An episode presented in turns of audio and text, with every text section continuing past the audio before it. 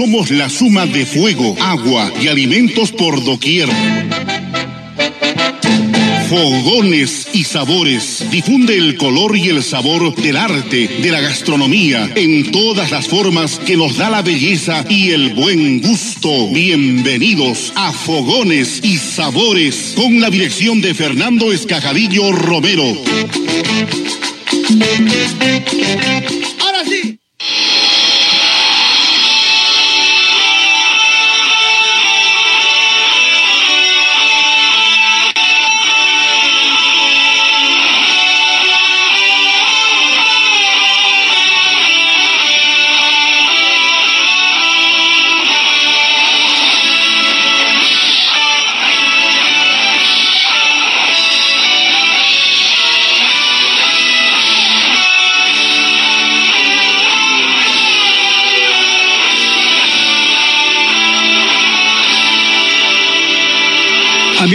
De Fogones y Sabores, tengan ustedes muy buenas tardes.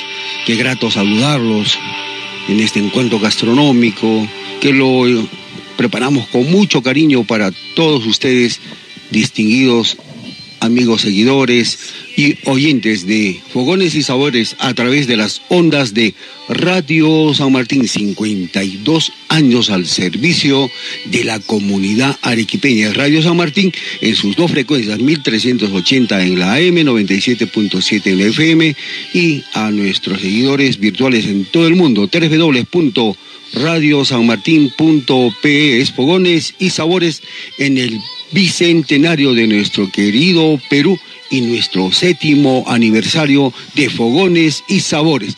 Amigos oyentes, siempre nosotros este, transmitiendo las costumbres, las tradiciones, por intermedio de estas deliciosas preparaciones que las diferentes hacedoras de nuestras provincias, de nuestra querida región y de todo el Perú comparten con todos ustedes sábado, sábado en estos deliciosos encuentros gastronómicos tradicionales, emblemáticos, que nosotros difundimos, porque esa es la misión de Fogones y Sabores, promover y difundir la cultura gastronómica. Para empezar el programa, amigos oyentes de Fogones y Sabores, el día de hoy también contamos con la grata presencia siempre de nuestro productor y comentarista de Giancarlo Escajadillo, a quien le damos la más cordial bienvenida en la edición de hoy en Fogones y Sabores.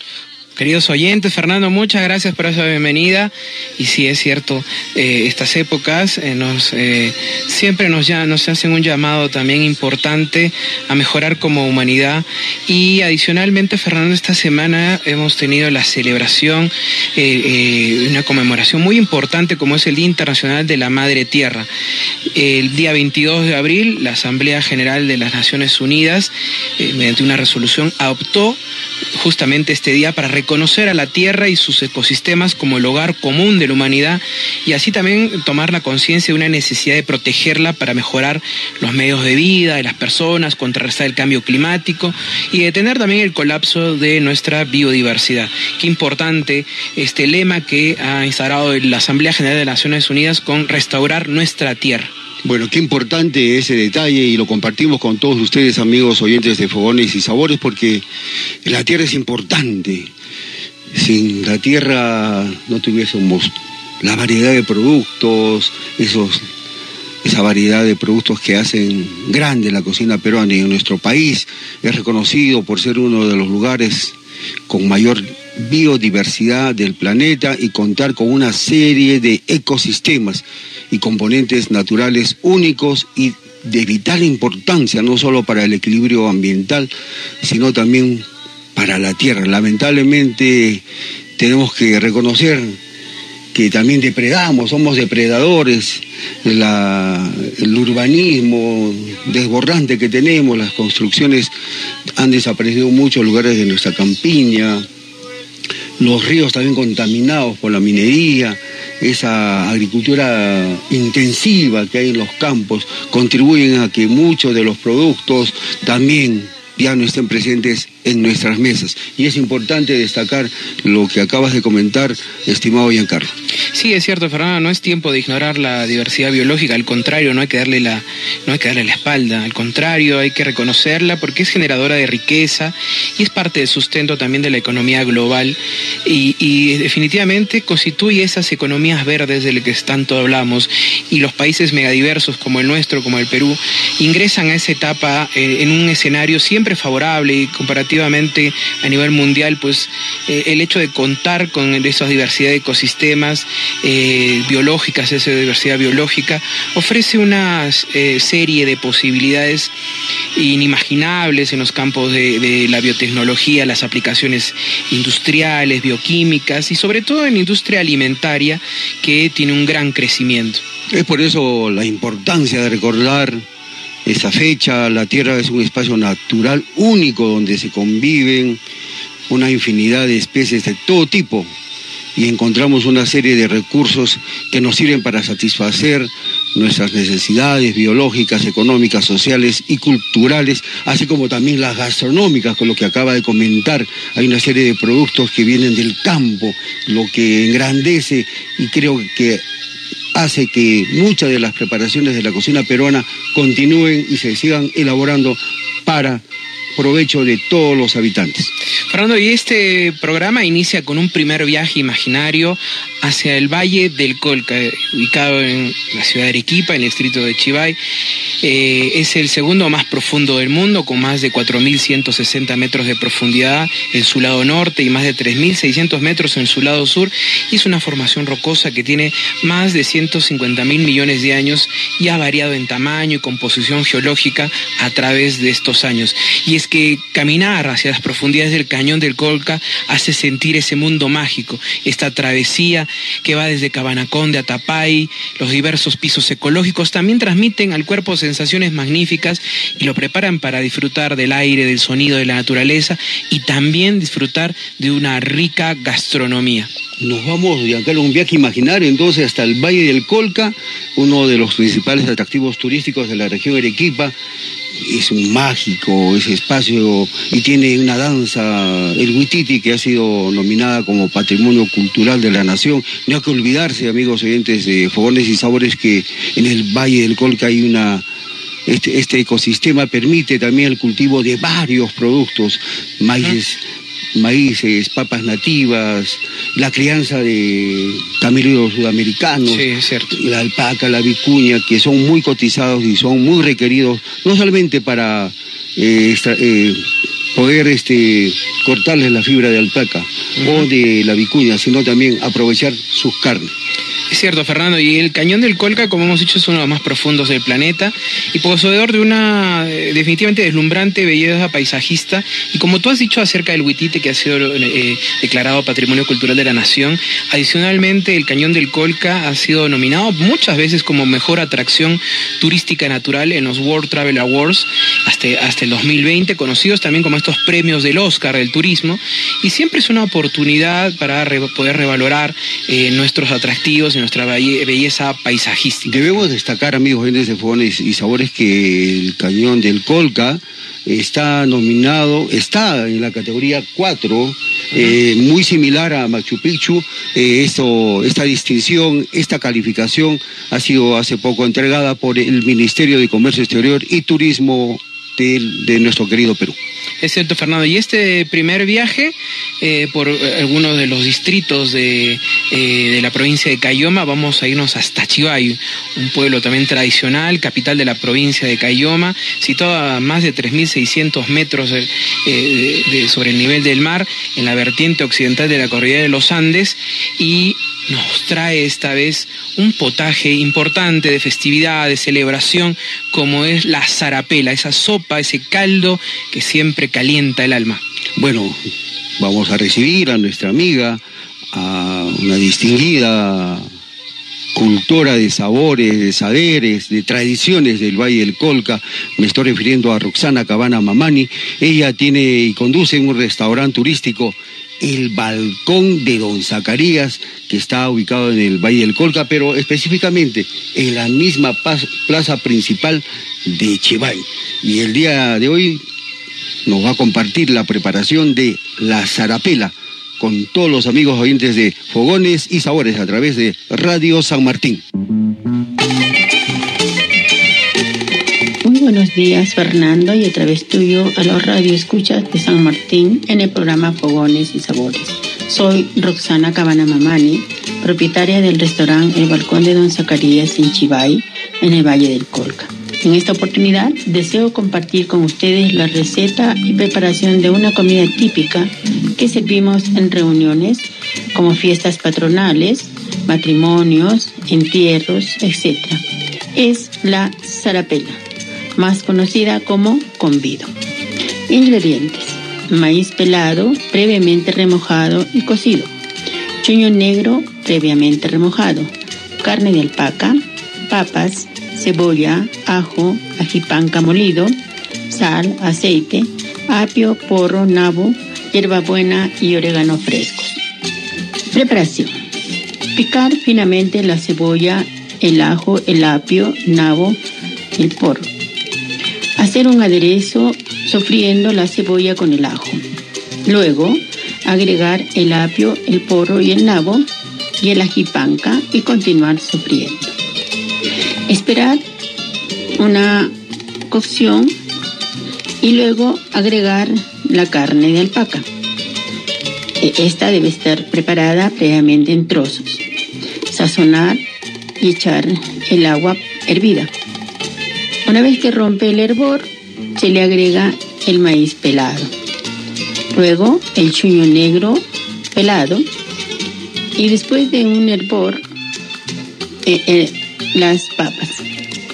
Eh, va a ir cociendo el chuño con las papas y luego hacer un muñequito con la hierbabuena, el orégano y esto se agrega al caldo para que tome un sabor especial. Este caldo ya preparado y cocido se sirve acompañado de un uchucuta que va a ser un yatan de rocoto verde con guatacay y se le agrega a, este yata los rabitos de cebolla verde finamente picados. Bueno, provecho y no olvidemos cuidarnos, estamos en pandemia y los esperamos en el Valle del Colca, su casa. Gracias Roxana Cabana por compartir con todos los amigos oyentes de Fogones y Sabores la preparación de este potaje tradicional, de este chupe, de esta sopa, de este caldo, la zarapela, este plato de convío que es muy importante dentro de la propuesta gastronómica de la provincia turística en este caso del Valle del Colca, de ese imponente cañón, del vuelo del cóndor, de la cruz del cóndor, de esos productos del campo, del maíz de cabanacón, del más conocido como el maíz cabanita, de las cabalgatas que se ejecuta a caballo para el turismo de aventura en Yanque, la crianza de camelios en, las, en la parte alta de Cayoma y en Cayali, donde podemos encontrar una imponente hato de camelios sudamericanos. En este caso, las alpaquitas, una alpaquita que el día de hoy ha utilizado, una carne de alpaca que el día de hoy ha utilizado nuestra amiga Roxana Cabana, con ese maíz mote pelado, remojado con su chuño para poder elaborar este delicioso y tradicional potaje, la zarapela. Fernando, y chivay proviene del término quechua, chuay o chua, que al español significa plato de barro por la forma de hollada del pueblo. Y esta vez nuestra amiga Roxana nos ha traído un riquísimo potaje, en este caso la zarapela o el, convido, ¿verdad? Y eh, los ingredientes importantes ahí, como encontramos el, el maíz pelado, que antes ha debido ser remojado y cocido, el chuño negro, también antes remojado, la carne de alpaca, la papa, la cebolla, el ajo, el ajipanca, la sal, el aceite, el apio, el poro, el nabo, la hierbabuena y el orégano para hacer esos ataditos. Ella nos ha dicho que debemos picar finamente primero la cebolla, el ajo, el apio, el nabo y el poro, luego hacer el aderezo sofriendo la cebolla con ajo, luego agregar el apio, el poro, el nabo y el ají, el ají panca. Luego, eh, de un momento, agregar la carne de alpaca en trozos, sazonar y agregar agua hervida. Una vez roto el hervor, se agrega el maíz pelado, el chuño negro y finalmente las papas. Además, se debe agregar este atado de orégano fresco y hierbabuena para generar mucho mayor sabor. Para servir, se debe acompañar con una uchucuta o yata. Es importante lo que también ha comentado Roxana, es que asume esta denominación, la zarapela, de convido. Convido porque en eventos de mucha importancia, de fiestas patronales, de sepelios, de matrimonios, eh, los invitados te esperaban el convido y el convido era la zarapela. Un dato importante que nos ha compartido y nosotros también lo difundimos a través de Fogones y Sabores por las ondas de Radio San Martín. Fernando es bastante conocido y en las investigaciones de María Rostovsky, cuando hemos conversado de las redes económicas del Estado Inca, eh, del uso, eh, y sobre todo en la ganadería, de los camélidos sudamericanos, y encontramos dos especies domesticadas fundamentalmente, una de ellas es la llama o la maglama y la alpaca o la mapaco, que fueron eh, llamadas también por los españoles como las ovejas de tierra. Bueno, otras especies también estuvieron la vicuña y el guanaco, pero estas dos fueron fundamentales para distintos usos y en este caso también para el uso de su carne al momento de, alimentarse. Claro, los camélidos jugaron un papel muy importante en el desarrollo de las culturas andinas, sobre todo en las tierras altas donde solo se cultivaban las plantas adaptadas a esa gran altura y donde los recursos alimenticios eran limitados. Y esto es importante, donde la producción agrícola de cada poblado era para complementar, implementar, mejorar las diferentes preparaciones de cada lugar. Y ese dato es muy importante destacar el día de hoy para todos ustedes, amigos oyentes de Fogones y Sabores. Eh, recordemos también que la zarapela es producida en todo el valle del Colca y eh, también adicionalmente, Fernando, en muchos eh, pueblos del Ande peruano. Y algo importante que destacar es justamente en el caso del maíz, ¿no? siempre hemos comentado acerca de las crónicas y relatos del Inca Garcilaso de la Vega sobre la llegada de algunos productos al Perú y en sus comentarios reales de los incas, ¿verdad? En uno de sus capítulos del maíz y de los que llaman arroz y otras semillas, él justamente hace comentario de esta zara, de este maíz, eh, y que eh, justamente era un producto de mucho regalo, de mucho consumo, y adicionalmente eh, cómo era usado como parte también de la alimentación de, hombre andino de la época. Por eso que creo que la carne de camérido fue muy importante, hasta el punto que se le dio una utilidad de largo tiempo con la preparación de esta técnica del secado, ¿no? del oreado, a través de esta carne deshidratada que eran almacenadas en los tambos, ya cuando con la llegada de los españoles, porque los, los antepasados solamente la extendían en el, en el sol, ya con la llegada de los españoles, estos ya le incorporaron sal, lo cual conocemos en la actualidad como charqui. Sí, es cierto, Fernando. Y como comentábamos hace un momento de estos frutos de los que hablaba el Inca Garcilaso la Vega, él decía que de los frutos que se crían encima de la tierra tiene en primer lugar el grano que los mexicanos y los barloventos llaman maíz y de los que el Perú llama zara, porque es el pan que ellos tenían. Es de dos maneras. El uno es duro, al que llaman muruchu, y el otro tierno y de mucho regalo, al que llaman capia. Cómenlo en lugar de pan tostado o cocido en agua simple. La semilla del maíz duro es el que has traído a España, la del tierno no ha llegado acá. Por eso que la, tierra era uno de los bienes más estimados en el suyo, ¿no?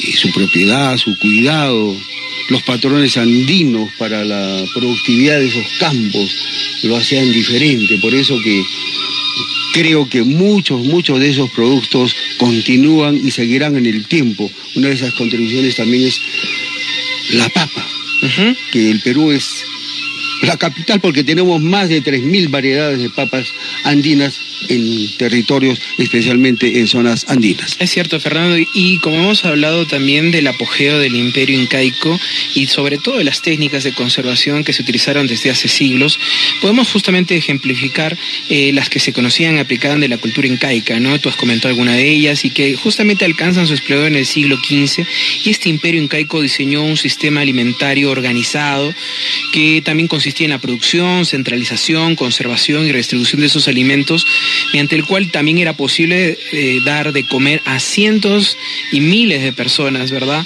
Y estos métodos de conservación también muy utilizados, por ejemplo, está lo de las carnes, el secado y el salado, la forma de charqui que muchas veces hemos comentado, para conservar también las papas que junto al maíz eran base eh, fundamental de su alimentación, se utilizaba también el congelamiento. Eh, y estas técnicas consistían también en dejar estos productos a la intemperie en donde la baja temperatura y la humedad las desecaba y hacían, ¿verdad?, de estos alimentos eh, conservables y eh, de mayor tiempo de, perduración. Los cronistas, este, Giancarlo y amigos, gentes de Fornes y Sabores, han afirmado que las tierras se dividían en tierras del Inca, del Sol y de los Hatun Runa, o gente del común interesante esta forma de dividir eh, los espacios territoriales en la época del Tahuantinsuyo, amigos y entes de fogones y sabores. Fernando, y adicionalmente a lo que hemos conversado del maíz, eh, este es un, producto, un cultivo eh, importante también en el, nivel del país y sobre todo en la agricultura eh, andina, como hemos dicho, y también muchas veces se ha habido una disputa entre los pueblos, ¿verdad? no solamente de Mesoamérica, sino también en el Perú sobre su propio origen. Bueno, las investigaciones siempre han determinado, ¿verdad? Una domesticación del maíz muy antigua así que es importante también reconocer esta, este proceso de domesticación andina de algunos productos, no solamente de los eh, de, animales. Es Fogones y Sabores en el bicentenario de nuestro querido Perú y en nuestro séptimo aniversario. A todos nuestros seguidores les comentamos que también nos pueden escuchar y sintonizar en simultáneo en Facebook, Fogones y Sabores, en Instagram, Fogones y Sabores Perú. Cierto, Fernando. Y ahora hacemos otro viaje importante, pero esta vez a un pueblo que también recoge todas esas vivencias, esa, historia, y que siempre es agradable compartirlo, visitarlo, eh, y sobre todo reconociendo su importancia en, en nuestra cultura y en nuestra gastronomía. Y nos referimos nuevamente al Cusco mágico, a ese Cusco imperial que siempre nos trae sorpresas y que en cada rincón de, ese, de, su territorio nos cuentan siempre historias eh, cautivantes, místicas, acogedoras y sobre todo para poder disfrutar de una gran gastronomía. Esta vez vamos a conocer una receta, un guisado importante también que hace uso de eh, en, esta, en esta oportunidad de todas las partes de la de una gran de una parte importante también de, de la vaca que es el rabo. Así que conoceremos hoy el guisado de rabo. Un guiso de rabo que el día de hoy va a compartir nuestra amiga Chana Quispe Zárate, desde la picantería La Chanita, desde el Cusco, cultura de la cocina tradicional. Escuchemos a Chana Quispe Zárate con el guiso de rabo en fogones y sabores.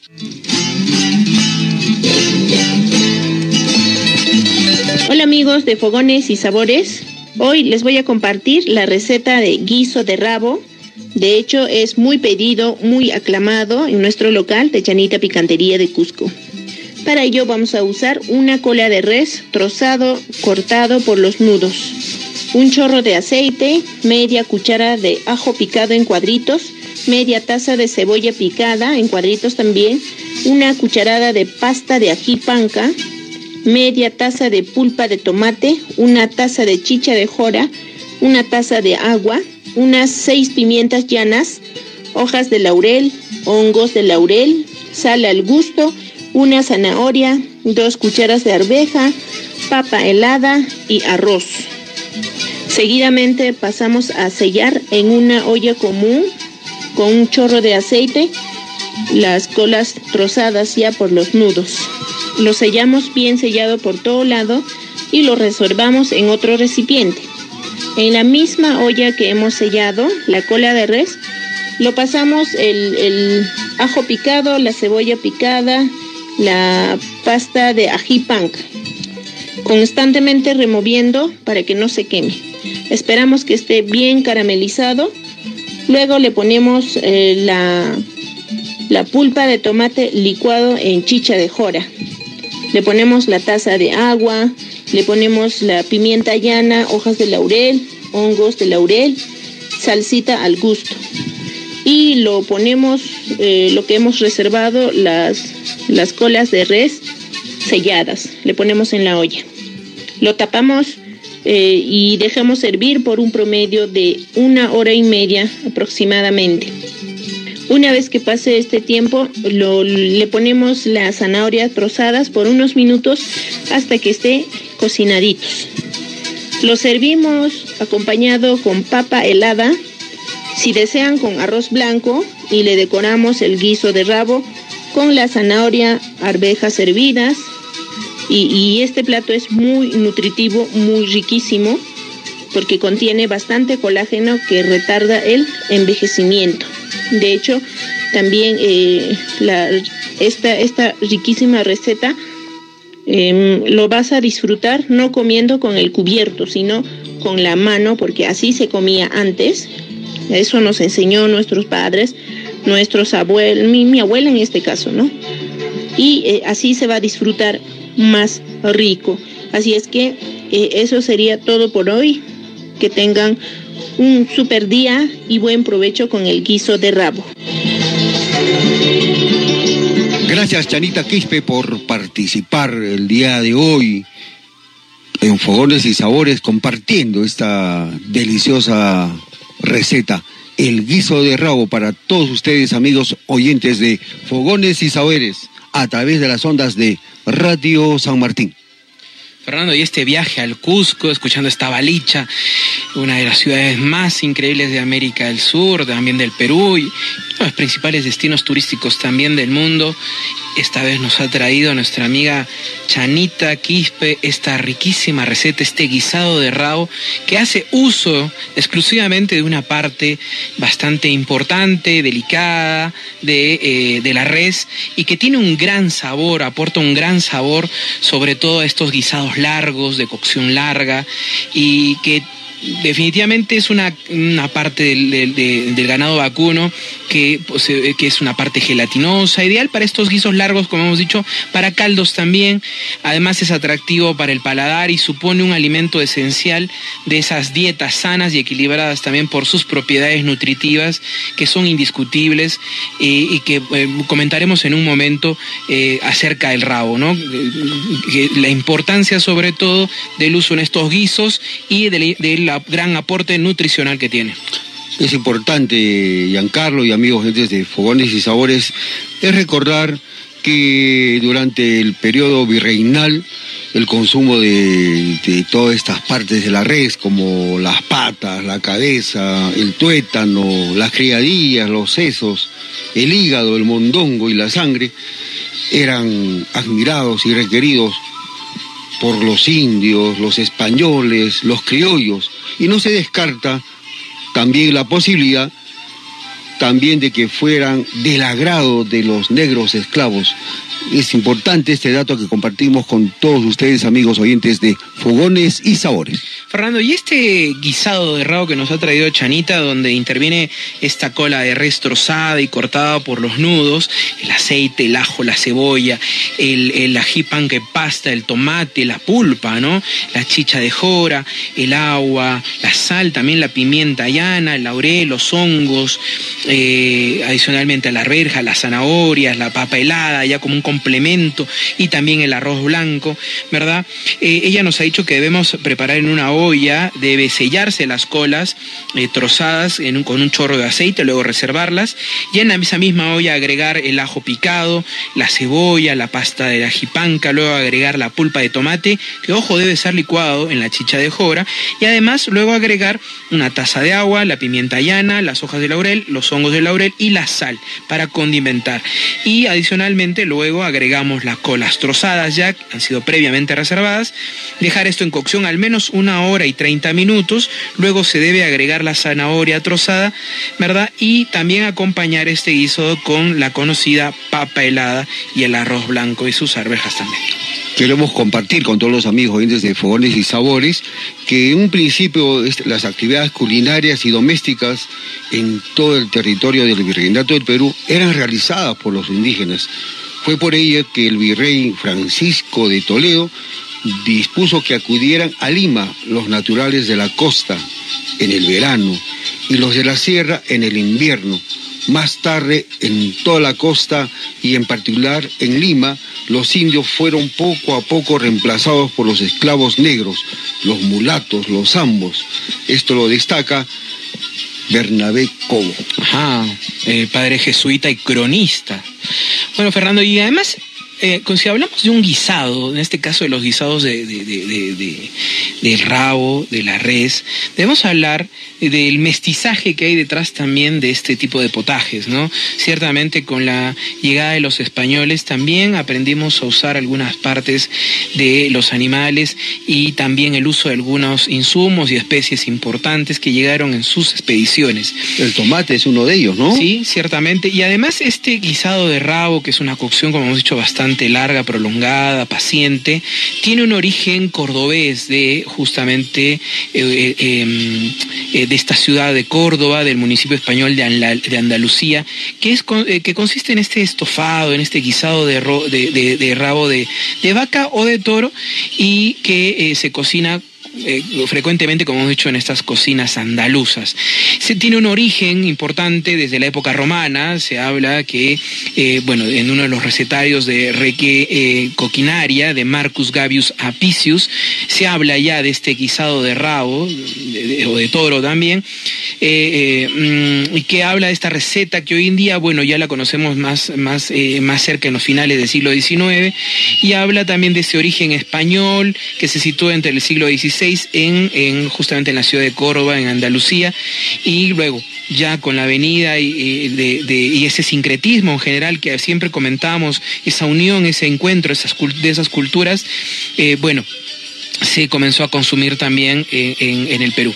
El cronista Bernabé Cobo, amigos gentes de Fogones y Sabores, destaca que el tomate no se comía crudo, sino que era incorporado a los guisos. Ajá. De, ahí los españoles también hacían conservas en almíbar y le daban mucha utilidad al tomate. Ah, mira importante, importante esas descripciones, Fernando. Algo también, algo que destacar es que este guisado, y sobre todo el uso del, rabo, de la res, es también muy utilizado en los zancochos conocidísimos de Colombia, de Ecuador, eh, como el sancocho de cola, y también en Venezuela se, bueno, se le conoce como la sopa de rabo.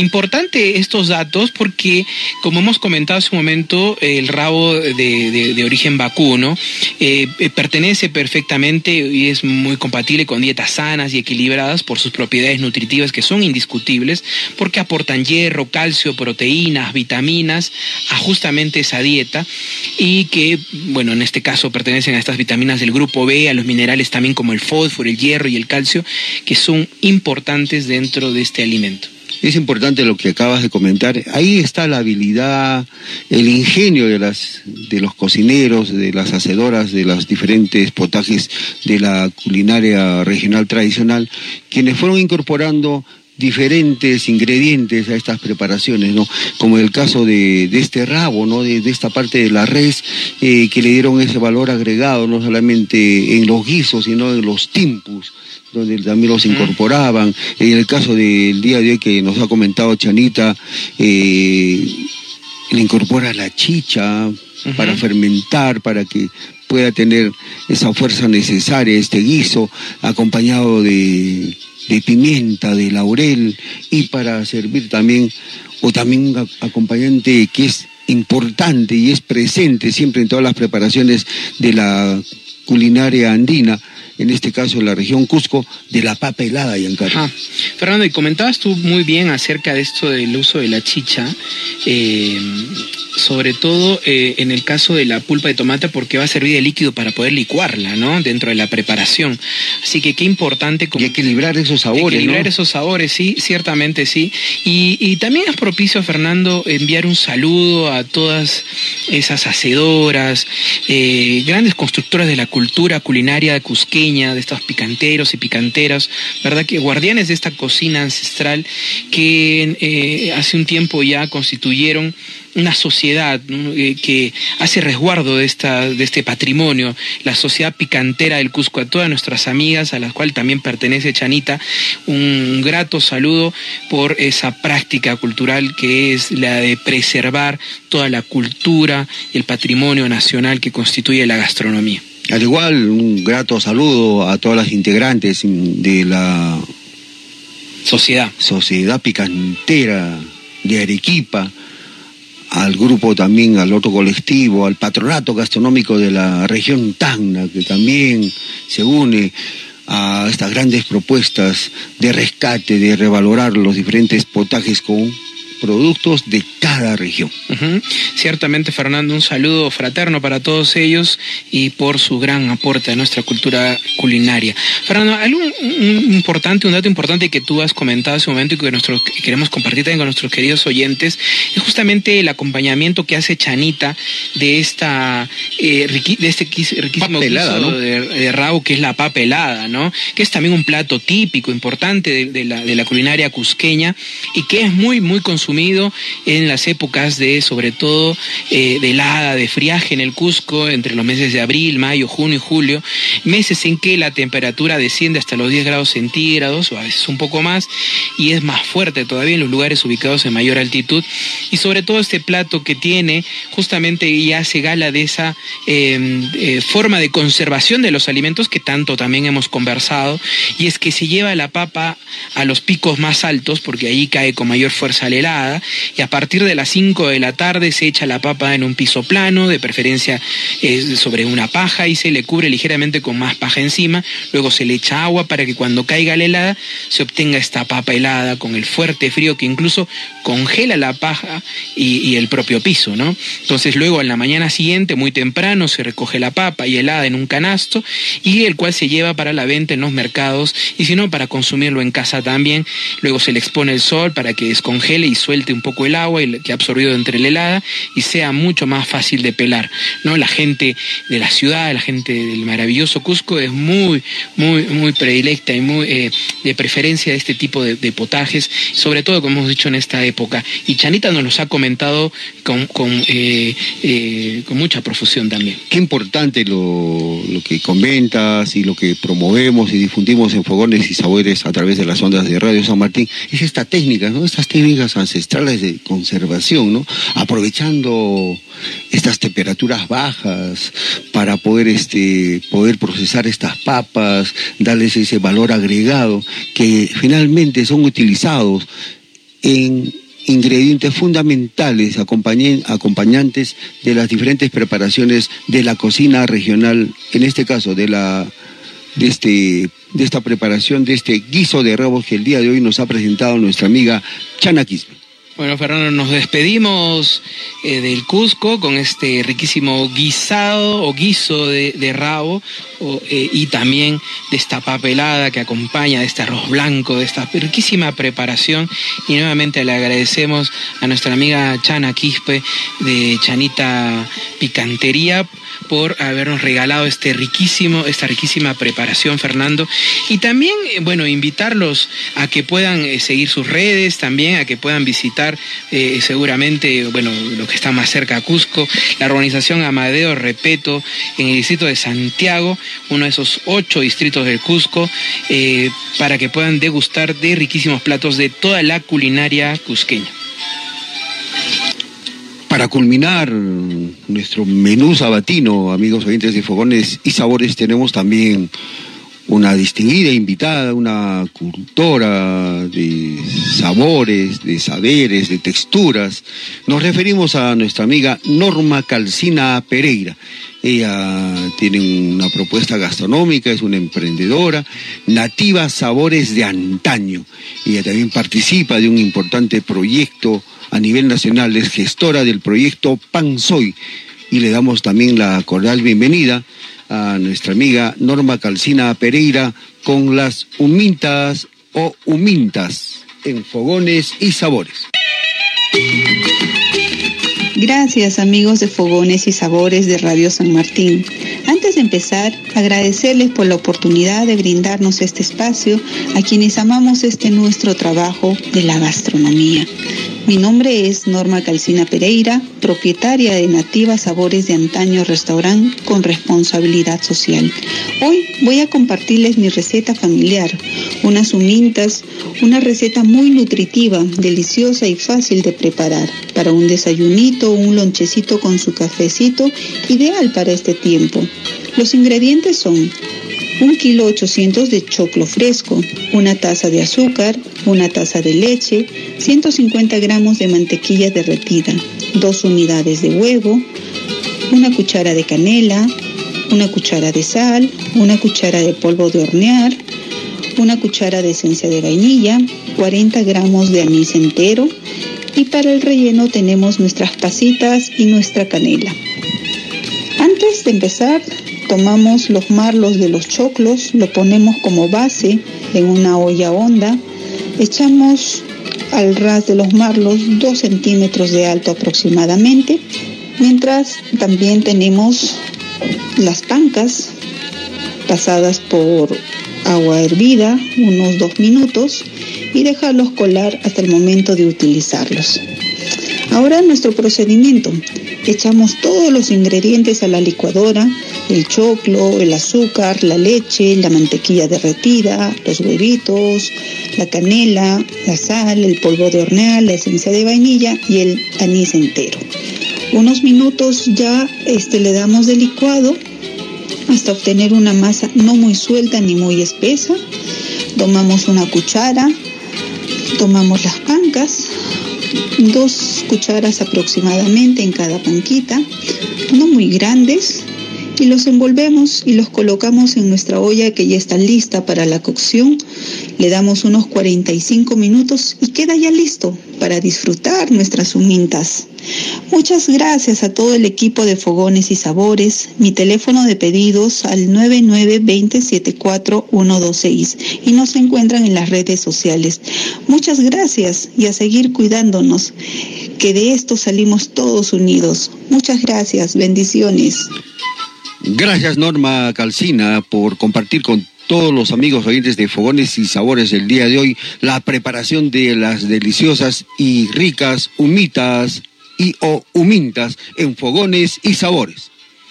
Riquísima preparación que nos ha traído nuestra amiga Norma Calcina Pereira, desde Nativas Sabores de Antaño, que hace nuevamente uso de uno de los productos eh, predilectos de la cocina prehispánica, que es el maíz, este choclo fresco, el azúcar, la leche, la mantequilla derretida, también los huevos, la canela molida, la sal, el polvo de hornear, la esencia de vainilla, anís y pasas.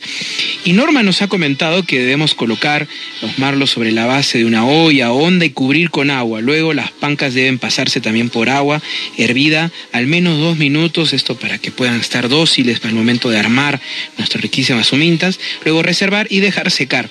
En una licuadora agregar choclo, azúcar, la leche, la mantequilla derretida, los huevos, la canela, la sal, el polvo de hornear, la esencia de vainilla y anís, para luego proceder a licuar hasta que se obtenga una masa de regular consistencia.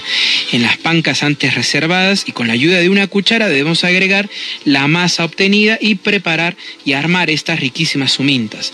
Enseguida en una olla con agua hirviendo agregamos estas, eh, las sumitas para su cocción por al menos 45 minutos.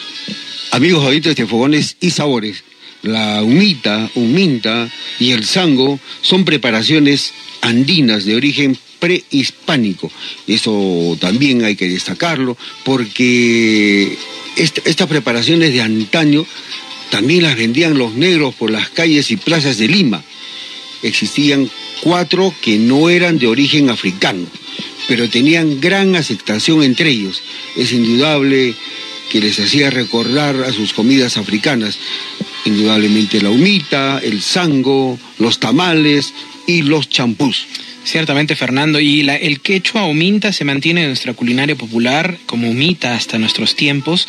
Y algo importante que destacar nuevamente es que el Inca Garcilaso de la Vega en sus comentarios reales también hacía alusión al uso del maíz y él nos comentaba que para los sacrificios solemnes de los incas, como ya se ha dicho hacían pan de maíz al cual llaman zancu y para comer no de ordinario sino de cuando en cuando por vía de regalo hacían el mismo pan que llaman Uminta.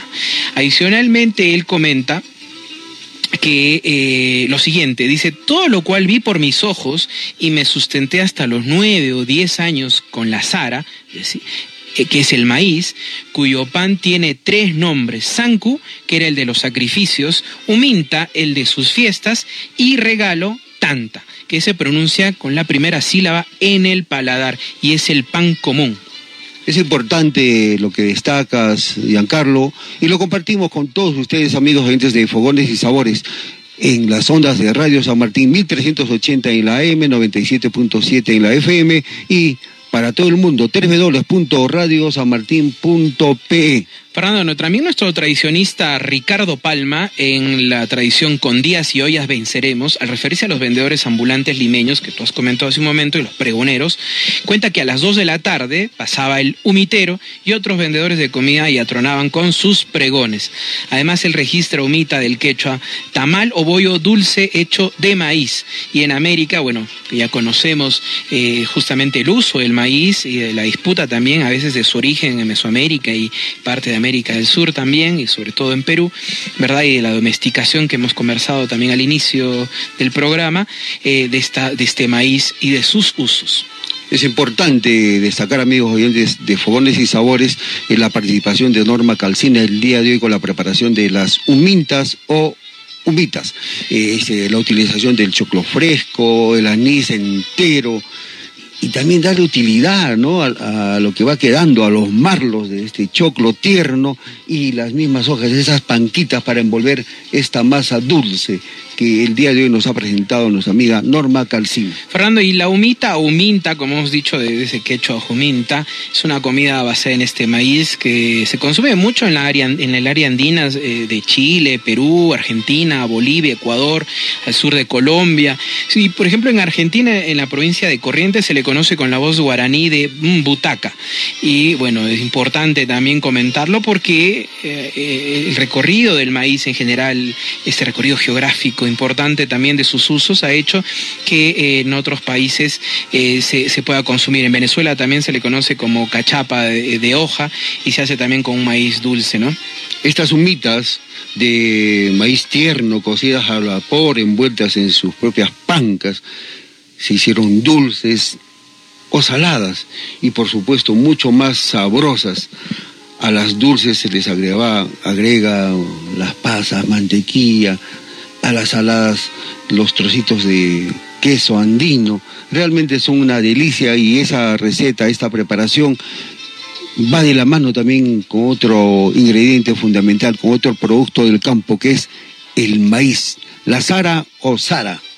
Fernando, quiero hacer también alusión a un, a un recetario bastante antiguo, como siempre que hemos comentado, de las ediciones eh, Rosay de 1926, que habla de una preparación de humita de choclo. En este recetario se indica lo siguiente. En ese libro de oro, ¿ah? Sí, de 1600, ¿no? En el Manual de Cocina Peruana, el nuevo Manual de Cocina Peruana de Ediciones Rosay, que trae esta receta de humita de choclo. Y dice lo siguiente, se prepara un ahogado con manteca, sal, cebolla y un poco de perejil.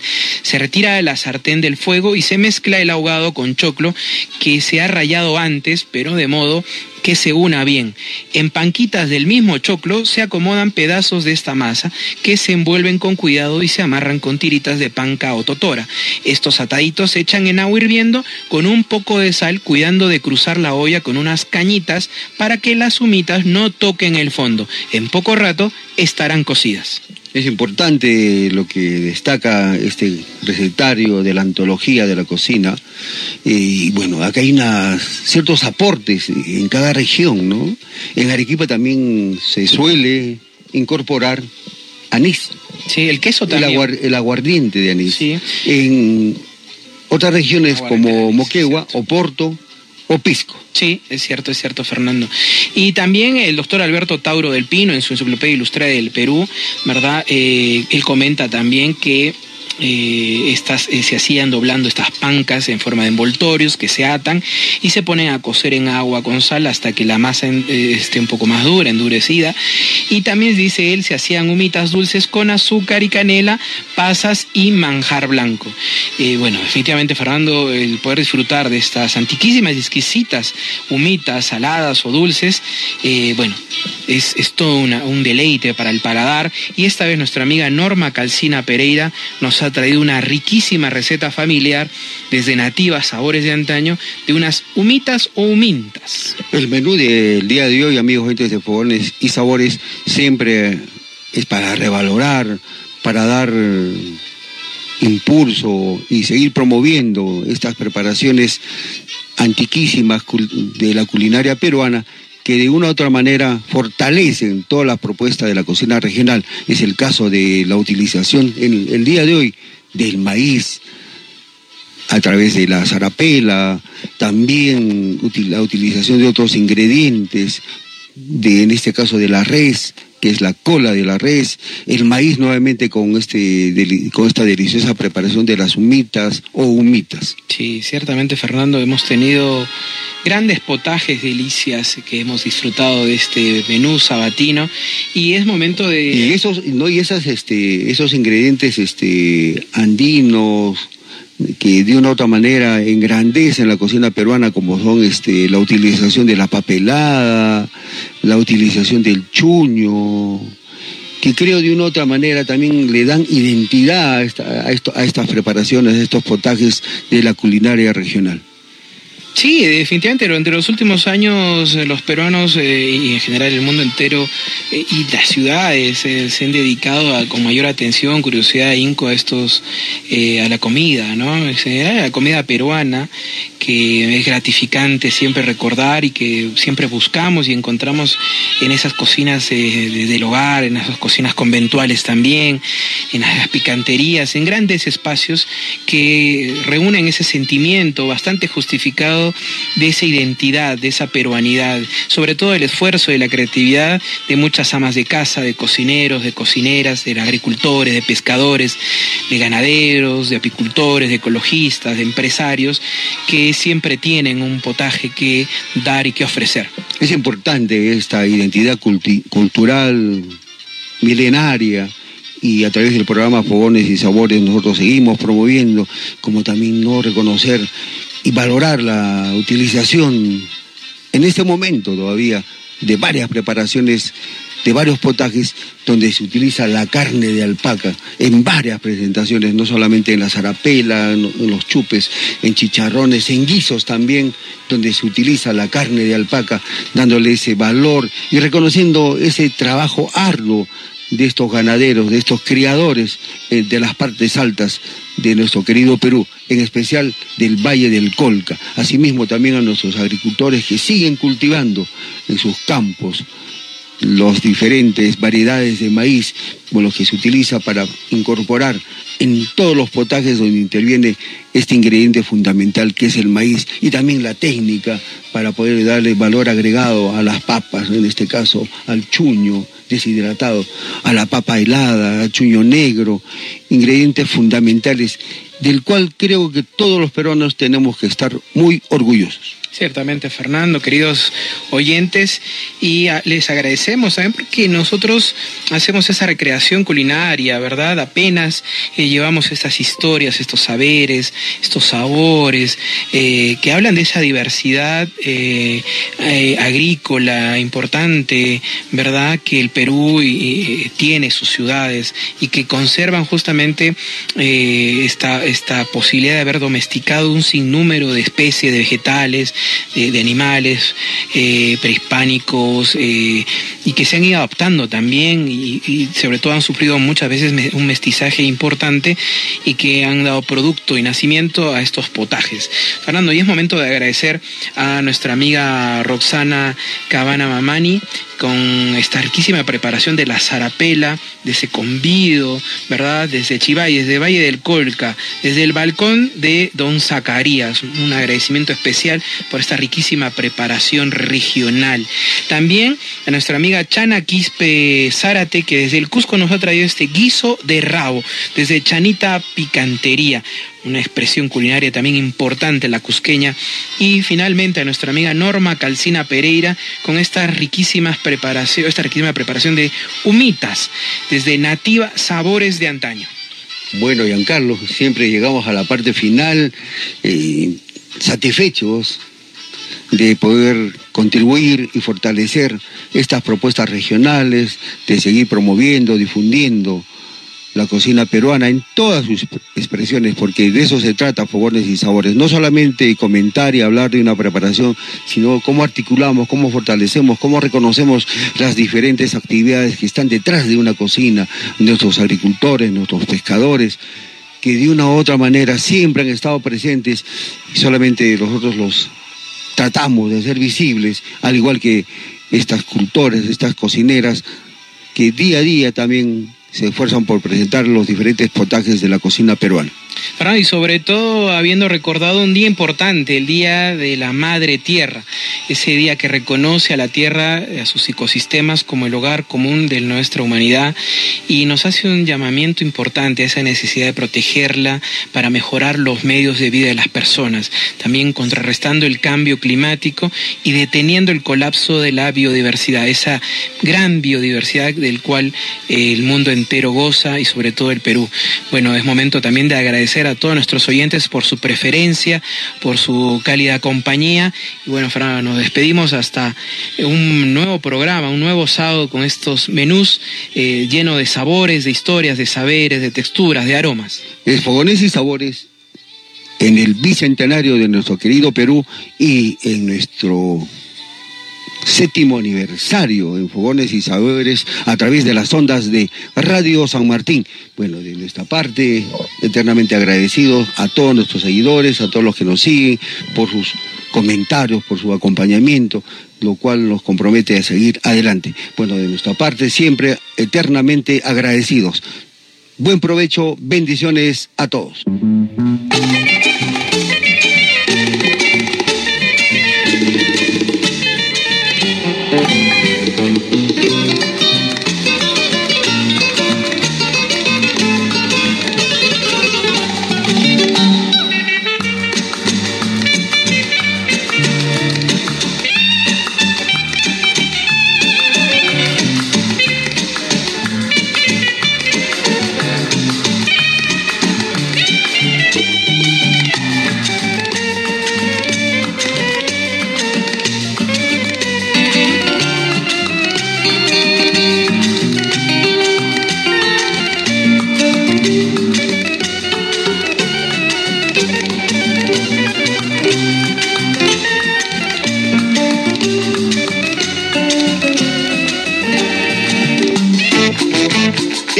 Presentado Fogones y Sabores, un viaje imaginario por el buen gusto hecho con aromas y sabores. Aquí hemos compartido el arte del buen comer y la delicia de vivir con una buena sazón.